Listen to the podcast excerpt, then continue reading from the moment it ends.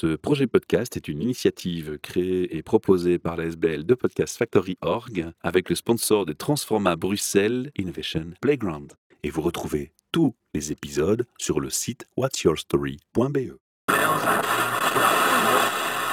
You're listening to the Podcast Factory. Bienvenue pour un nouvel épisode What's Your Story cet épisode est tout à fait spécial, il est particulier parce qu'il rentre dans le thème du podcaston. Allez voir le site podcaston.org.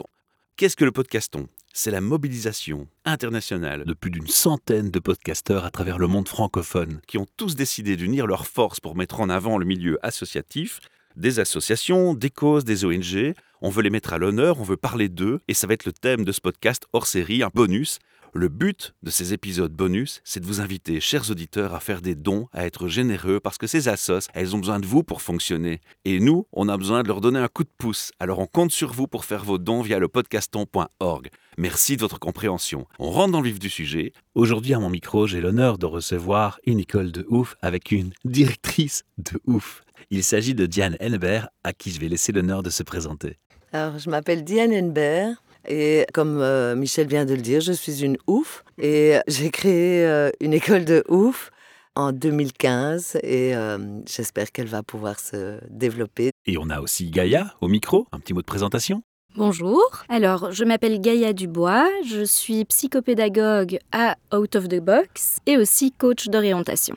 Alors Diane, je vais te laisser nous présenter cette école qui en fait s'appelle Out of the Box. Et d'ailleurs, vous avez de superbes polos qui mentionnent ceci n'est pas une école. Je dévoile un peu déjà. Explique-nous. Ah oui, euh, on est quand même belge, surréaliste, inspiré par Magritte. Donc effectivement, ceci n'est pas une école. Alors Diane, je vais te laisser présenter euh, ce qu'est l'école Out of the Box. Comment tu pourrais la présenter en, quelques phrases, en trois phrases? En trois phrases, on va plutôt dire que c'est un atelier de pédagogie créative qui est destiné à des jeunes en décrochage scolaire de 15 à 19 ans.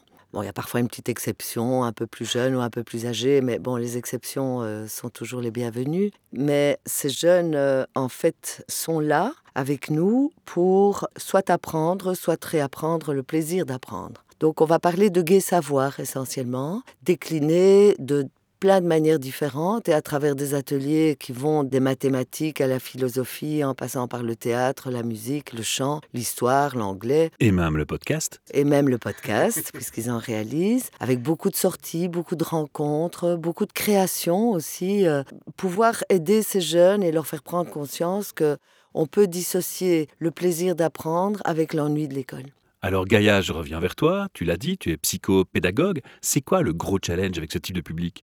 Je pense que le challenge n'est pas essentiellement psychologique, donc ce n'est pas directement relié à mon rôle ou à ma formation. Je crois que le gros challenge est en effet que les jeunes puissent euh, apprendre à se connaître, apprendre à avoir envie d'apprendre également et puissent avoir de beaux projets d'avenir. Parce que quand on est en décrochage scolaire et qu'on rentre pas quelque part dans le cadre ou dans les cases dans lesquelles on nous demande d'être, se projeter devient très compliqué. Voilà, en gros, ça c'est le challenge pour moi. Quel est ton parcours, Diane, à l'origine? Bah, D'abord, j'étais une bonne élève, mais j'étais très rebelle.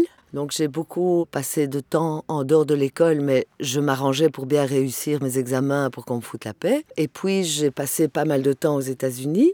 Et après ça, j'ai décidé d'étudier la philosophie. J'ai choisi d'étudier la philosophie parce que j'étais intéressée par l'art contemporain, essentiellement par Marcel Duchamp que j'avais découvert aux États-Unis à Philadelphie, et je ne comprenais pas ce qu'il faisait. Et donc, je me suis dit, ça sert à rien d'étudier l'histoire de l'art, il vaut beaucoup mieux étudier la philosophie pour comprendre ce que c'est qu'une démarche créatrice, une démarche artistique, surtout contemporaine. Et euh, c'est comme ça que, au fil du temps, j'ai été amenée à travailler dans le monde artistique, dans le monde culturel. Le dernier boulot que j'ai fait dans ce domaine-là était de créer, de diriger la Fondation Bogossian pour la famille Bogossian et de rénover pour eux aussi la villa en pain ici à Bruxelles, qui est devenue assez célèbre, d'y organiser beaucoup d'activités artistiques et culturelles.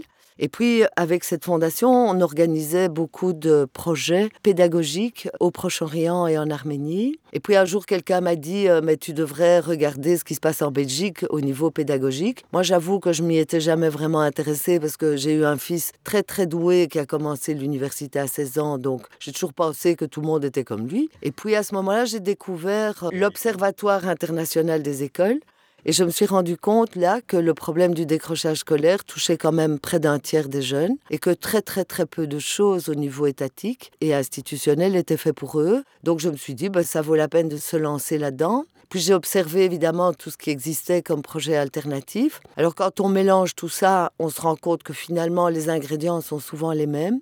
La méthode ATL, hein, Attention Time Love, vous donnez de l'attention, du temps et de l'amour à un jeune, ben, c'est comme quand on donne une bonne terre, de la bonne lumière et de l'eau à une plante, ça pousse. Gaïa, qu'est-ce que tu auras envie de me dire par rapport à ça, sur la méthode éducationnelle? Bah, je pense en effet qu'il y a une multitude euh, d'ateliers qui sont proposés aux jeunes, avec euh, des intervenants qui viennent pour la plupart euh, partager leur passion. Donc il n'y a pas un statut de prof à élève, mais c'est plutôt voilà, des gens comme toi, Michel, qui ont simplement envie de partager leur passion, leur savoir et leur expérience aussi. Et je peux témoigner, c'est marrant, parce que moi, on m'a même demandé de venir faire un atelier podcast pour les ramener à l'écriture. quoi. Mais oui, mais la transversalité est très importante hein, dans tous ces... En fait, dans tout le savoir. Et quand on aborde l'idée du savoir, ce qui est la mission des écoles traditionnellement, hein, transmettre du savoir, peut-être, euh, c'est d'ailleurs Edgar Morin qui parlait de ça, et je trouve ça très juste.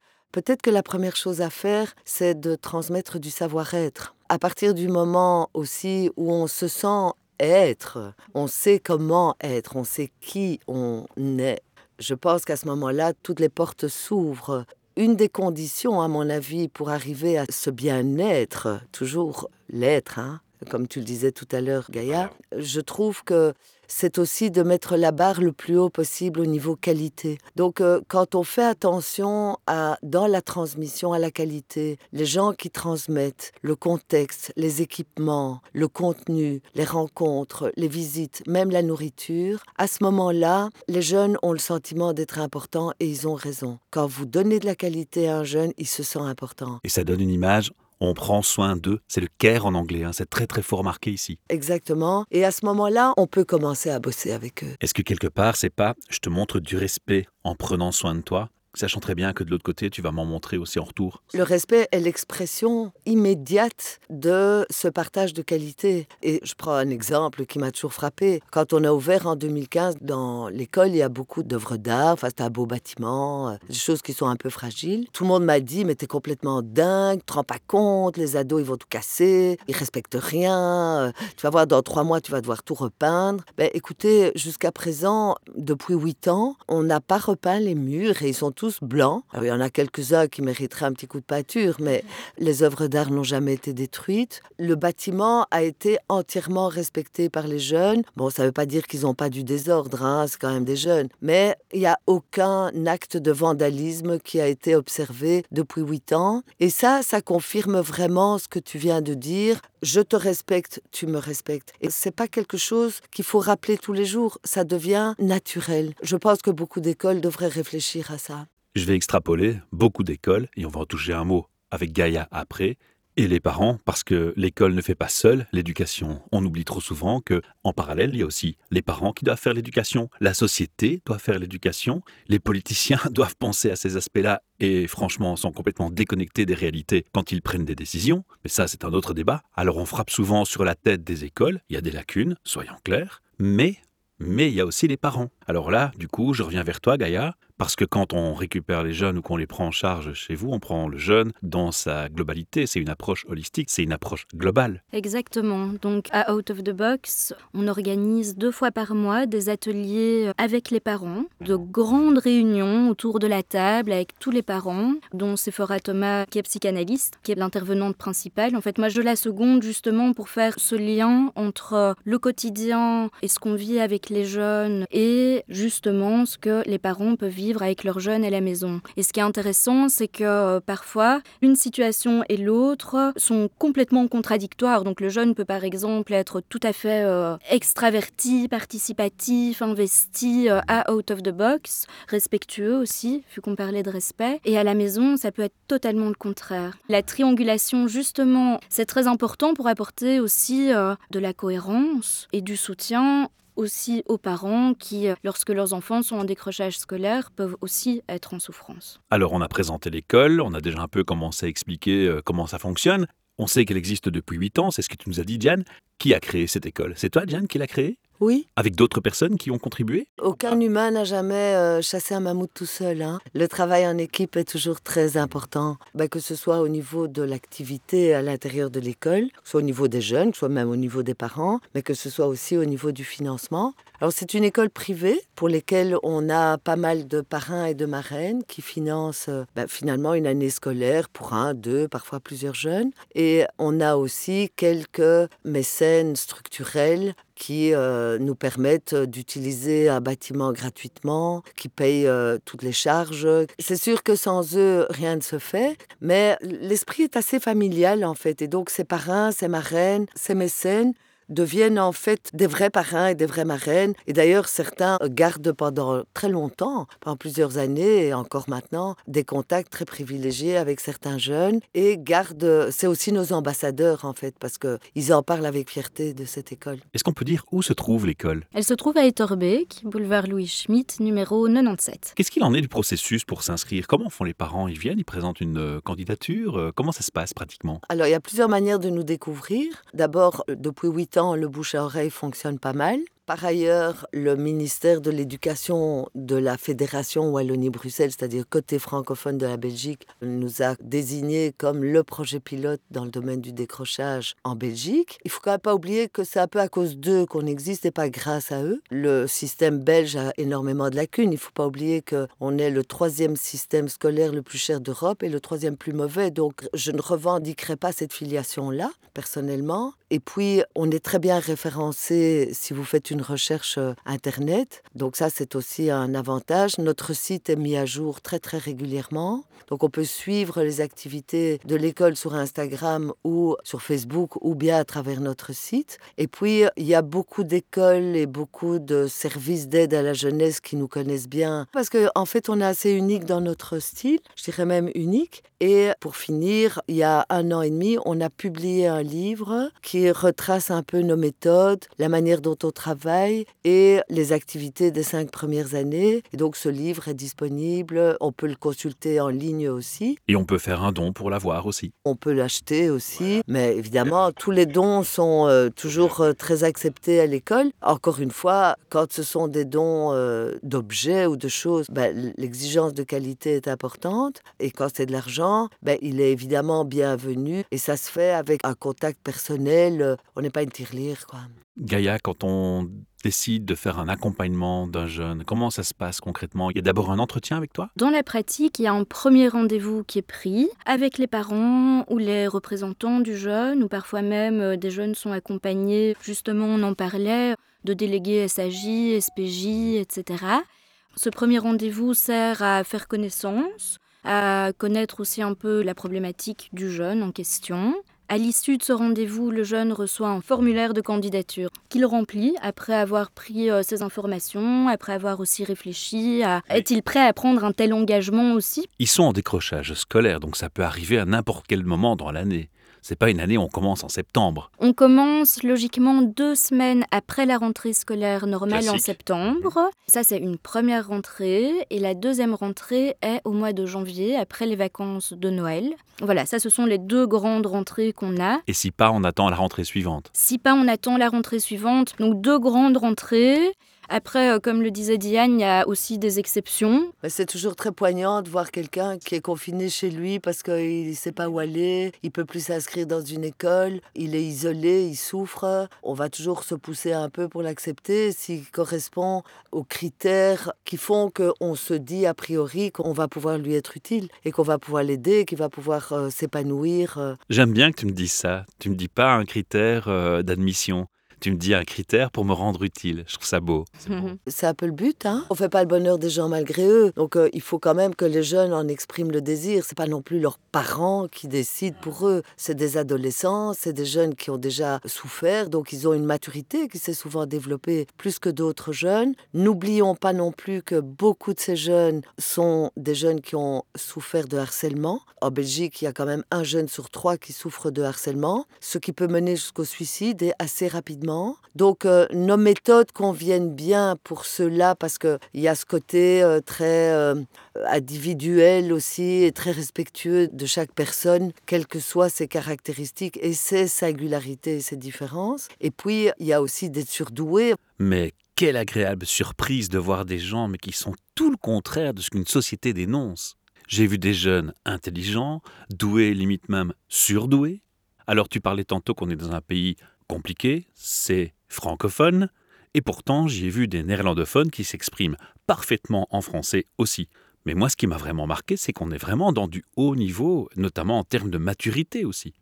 On parle de philosophie, de mathématiques, il y a vraiment du, du très haut degré. Et là, ces jeunes-là se démarquent de tous les jeunes que je peux côtoyer, et j'en côtoie quand même assez bien. J'ajouterais quand même une nuance à ce que tu dis. C'est vrai qu'ils ont cette possibilité de s'exprimer autrement qu'à l'école. L'encadrement qu'on leur donne le permet. Mais il ne faut pas oublier non plus, même si c'est des surdoués qui sont très intelligents et souvent D'ailleurs, je pense que tout le monde l'aime plus qu'il ne le croit. Mais il ne faut pas oublier que ce sont des adolescents. Et ce sont des adolescents qui nous apprennent en tout cas, en ce qui me concerne, c'est le plus beau cadeau qu'ils m'ont fait depuis toutes ces années. Ils nous apprennent la patience et l'humilité. Parce que une journée ne ressemble pas à une autre. Et à partir du moment où on laisse des jeunes s'exprimer, on doit avoir aussi cette capacité d'interpréter des coups de gueule, des coups de détresse, des coups de cafard, des disputes entre eux. À ce moment-là, notre rôle consiste à, à apaiser et à décortiquer. Un des leitmotifs de l'école, c'est aux certitudes ignorantes, préférer les incertitudes réfléchies, c'est-à-dire essayer de comprendre, commencer pour développer votre esprit critique, commencer par douter. Et à partir du doute, on peut commencer à se poser des questions, à réfléchir et à approfondir la question. On est très socratique dans cette école, mais pas de préjugés, pas de jugement à l'emporte-pièce. Et c'est un exercice, pour ça que je parle d'humilité, c'est un exercice que les adultes doivent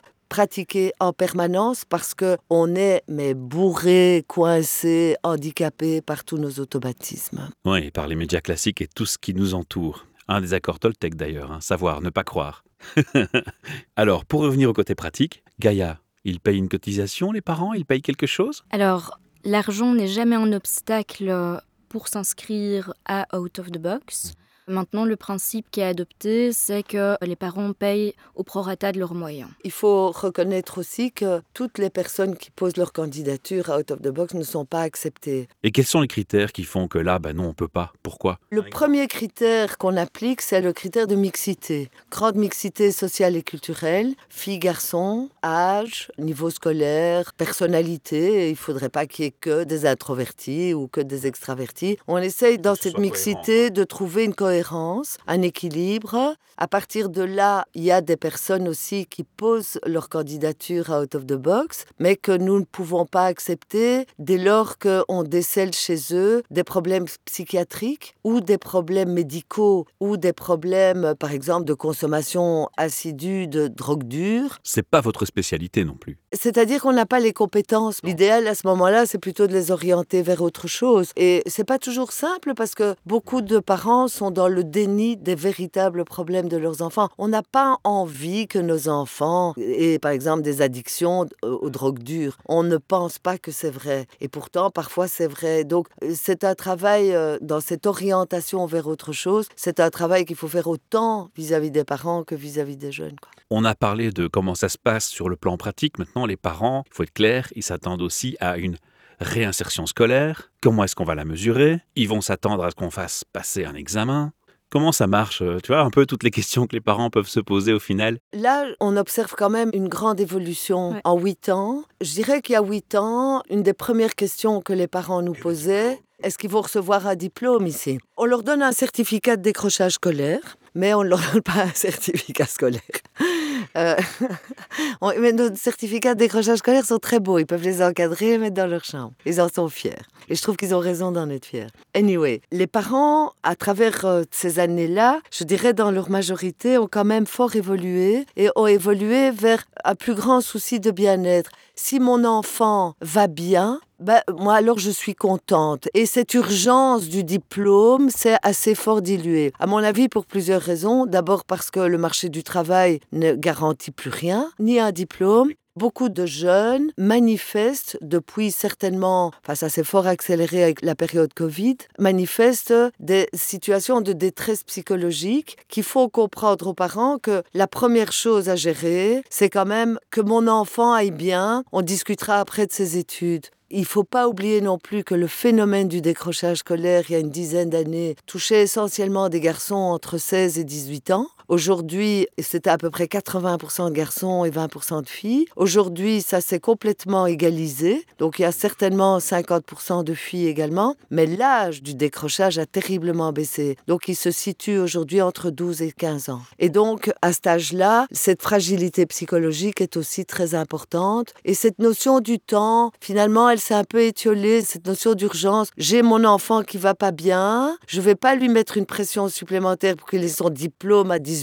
ans, je vais faire tout ce que je peux en étant certainement accompagné pour qu'il retrouve cet équilibre, cette confiance en lui qui lui permettra d'étudier plus tard. Hum, toutefois, j'ai entendu qu'il y en a qui passent leur jury central aussi. Et finalement, ils peuvent reprendre un circuit scolaire normal. Oui, mais le jury central s'adresse à des jeunes qui ont, en sortant de chez nous, l'ambition de poursuivre des études supérieures. C'est pas systématique. Je pense qu'il y en a qui veulent suivre des formations professionnelles, il y en a qui veulent voyager, il y en a parfois, c'est rare, qui veulent retourner à l'école. Tant que quelqu'un a un projet et que ce projet lui correspond, on continue à les suivre après leur départ. On ne les lâche pas si, euh, boum, après nous, il se passe rien, quoi. À ce moment-là, on peut de nouveau recommencer euh, à zéro et ce serait idiot. Mais tous ceux qui veulent faire des études supérieures en Belgique peuvent choisir des filières non scolaires traditionnelles, qui sont par exemple des examens d'entrée dans des facultés universitaires ou ce qu'on appelle le jury central. Et là, on a des accords avec des partenaires extérieurs, notamment une école de jury excellente qui s'appelle l'école Bogart et qui prend les jeunes de Out of the Box que on leur recommande, je dirais, en fonction de leurs moyens. Parce que ces écoles privées de préparation au jury central sont très chères. Et ceux qui viennent de chez nous ne payent que ce qu'ils peuvent. Jusqu'à présent, à l'exception d'une jeune fille qui est partie à l'étranger, ils ont tous réussi et ils ont tous poursuivi. Mais arriver avec un diplôme au début des études supérieures sans avoir acquis, puisqu'ils n'ont pas été à l'école parfois pendant longtemps, sans avoir acquis de méthode de travail, nécessite un suivi et c'est pour ça que certains d'entre eux continuent ici à Out of the Box à bénéficier d'un encadrement de professeurs qui leur apprend en fait à étudier dans des matières qui ne dominent pas a priori. Moi je vous le dis clairement, je suis un des plus grands fans de votre école et c'est sincère parce que ce que vous faites est tellement unique, on l'a déjà dit. Par contre, je ne vais pas faire un scénario bisounours, tout est beau, tout est rose. Il y a aussi parfois des problématiques qui se posent. Il y a des moments de crise comme partout, des moments difficiles. Et là, je me retournais vers Gaïa, qui est notre spécialiste. Comment est-ce qu'on gère quand il y a une crise, des grosses difficultés? Il y a des situations parfois où tu te dis, euh, ça, je ne retrouverai pas dans une école classique et c'est vraiment euh, challengeant, difficile de tenir une telle situation ton imagination et ta créativité sont stimulées? Ça fait personnellement 4 ans et demi que je travaille à Out of the Box et je peux te garantir, Michel, que chaque jour est un challenge. C'est quoi les problématiques classiques qui peuvent survenir, qui ne se présentent peut-être pas dans d'autres écoles? Sans dévoiler, mais bon, pour illustrer un peu ce qui peut amener des difficultés. Je n'ai pas l'impression que les problèmes qu'on peut rencontrer avec les ados soient euh, particulièrement présents à Out of the Box. C'est pas ce que j'ai dit. Hein. Ce que je voulais savoir, c'est s'il y a une manifestation différente que dans une école classique. La seule grande différence qu'on peut euh, peut-être observer, c'est que dans une école classique, il y a peut-être 500, euh, 600, voire euh, plus de 1000 élèves. Chez nous, ils sont maximum 30. Il y a un meilleur suivi individuel, des relations plus intimes aussi avec les jeunes, des dialogues formels, informels, etc. Et la manière dont on gère ces problèmes, je crois que c'est en équipe. Mais qui dit équipe dit l'équipe encadrante, mais aussi les jeunes. Je crois qu'on est tous sur le même bateau pour quelques mois et que c'est en travaillant chacun chacun euh, en relation avec les autres et chacun aussi sur soi, en se remettant soi-même en question, qu'on peut euh, arriver à gérer les problèmes. C'est quoi le plus éprouvant pour toi? Quand tu analyses cet aspect, ben voilà, il y a les soucis à régler ou les difficultés à régler, même si j'aime pas voir le négatif, mais il faut pas non plus nier, il y a des moments plus difficiles. C'est quoi le plus challengeant pour toi, personnellement? Là où tu vas te dire, bah, ce jour-là, je vais rentrer, je vais être épuisé, quoi. Il y a une situation particulière que je retrouve et à laquelle on peut tous être confrontés depuis euh, toutes ces années, je pense même avant que j'ai commencé à travailler à Out of the Box, c'est la médication des jeunes. Nombreuses ont été les expériences avec certains jeunes qui, sous prétexte qu'ils n'allaient plus à l'école, étaient surmédicamentés, antidépresseurs, antipsychotiques. Et mine de rien, c'est assez révoltant parce que ce sont quelque part, on parlait de la drogue euh, tout à l'heure ou des addictions, mais ce sont des drogues mais légales, prescrites par le médecin. Ça, c'est une des grosses problématiques que l'on rencontre et qui crée des addictions. Addiction au médoc ou addiction à d'autres choses pour pallier les effets des médicaments. Tu dis chaque jour est un challenge, mais chaque jour doit être un challenge parce que quand on travaille avec des jeunes en décrochage, les jeunes en décrochage, ils prennent l'habitude, pendant la période où ils restent à la maison, prennent l'habitude de se lever en général à midi. Jusqu'à 3 heures du matin, et ils chipotent avec des écrans ou d'autres choses. Ah, c'est ça le monsieur qui appelle tout le monde le matin avec son GSM, qui appelle les étudiants, qui appelle les parents. Il y a un suivi, hein, il y a un suivi. En fait, le vrai challenge, mais je pense que ça doit être le challenge de toutes les écoles, c'est de se dire comment je vais faire pour qu'un jeune qui a l'habitude de se lever à 11h ou à midi, qui est bien sous sa couette, qui est fatigué, comment je vais faire pour qu'il se lève avec le sourire à 7h du matin, pressé d'arriver dans une école? Quelles sont les stratégies que je vais développer pour que ce soit mieux qu'une couette? Ça doit être le slogan de toutes les écoles. Alors on a dit qui vous étiez, on a dit comment ça fonctionne, on a dit où ça se trouve, depuis quand vous existez, on a un peu expliqué les challenges. Qu'est-ce que vous auriez envie de dire à nos auditeurs pour clôturer tout doucement ce podcast? On a touché plein de sujets qui sont euh, notamment percutants. Euh, dans une société, finalement, on peut parfois vivre très mal. Mais est-ce que c'est une vue de l'esprit? Alors là, je fais appel à la philosophe. La philosophe qui va me dire on peut choisir ce qu'on veut mettre dans sa tête. Oui, je suis frappée par deux choses actuellement. D'une part, quand on parle des jeunes, en général, on oublie de leur demander leur avis. Donc il y a beaucoup de séminaires, beaucoup de colloques, beaucoup de trucs sur les jeunes, mais où en fait on ne tient pas du tout compte d'eux. On décide pour eux, on sait pour eux, ce que je trouve une idiotie. Je pense que c'est contre-productif. Quand on t'a proposé cette interview, Diane, la première chose que tu m'as répondu, c'est il faudrait aussi qu'il y ait des jeunes qui puissent s'exprimer. Bien sûr. Tu es complètement aligné avec ce que tu dis. Tu as fait d'ailleurs des podcasts déjà avec les jeunes. Et une autre chose qui me frappe également, c'est que pour le moment, on victimise beaucoup les jeunes. Ah, les jeunes vont mal. Ah, mais attends, ils vont vraiment pas bien, mais c'est la crise, les pauvres. Alors, ou bien c'est des boucs émissaires, ou bien c'est des victimes. Moi, je pense que si les jeunes vont mal, c'est parce que la société va mal. Ils vont pas plus mal que certains vieux dans des hospices, ou que des migrants qui n'ont pas de papier, ou des personnes de couleur euh, qui sont insultées pour leur couleur, ou euh, des femmes qui sont battues, etc., etc. La société va mal, point. Donc, c'est normal que les jeunes n'aillent pas bien non plus. Et dire ça, moi je trouve que ça ne veut rien dire parce que c'est comme si c'était bah, finalement du défaitisme. Dire ah oui les jeunes vont mal. Non, apprenons-leur à être euh, acteurs de leur vie plutôt que victimes. Ils n'ont pas besoin d'être pleins, ils ont besoin d'être encouragés. C'est vrai ça, on les critique mais on les encourage rarement je trouve aussi. J'entends très peu de parents dire bien, bien, bien.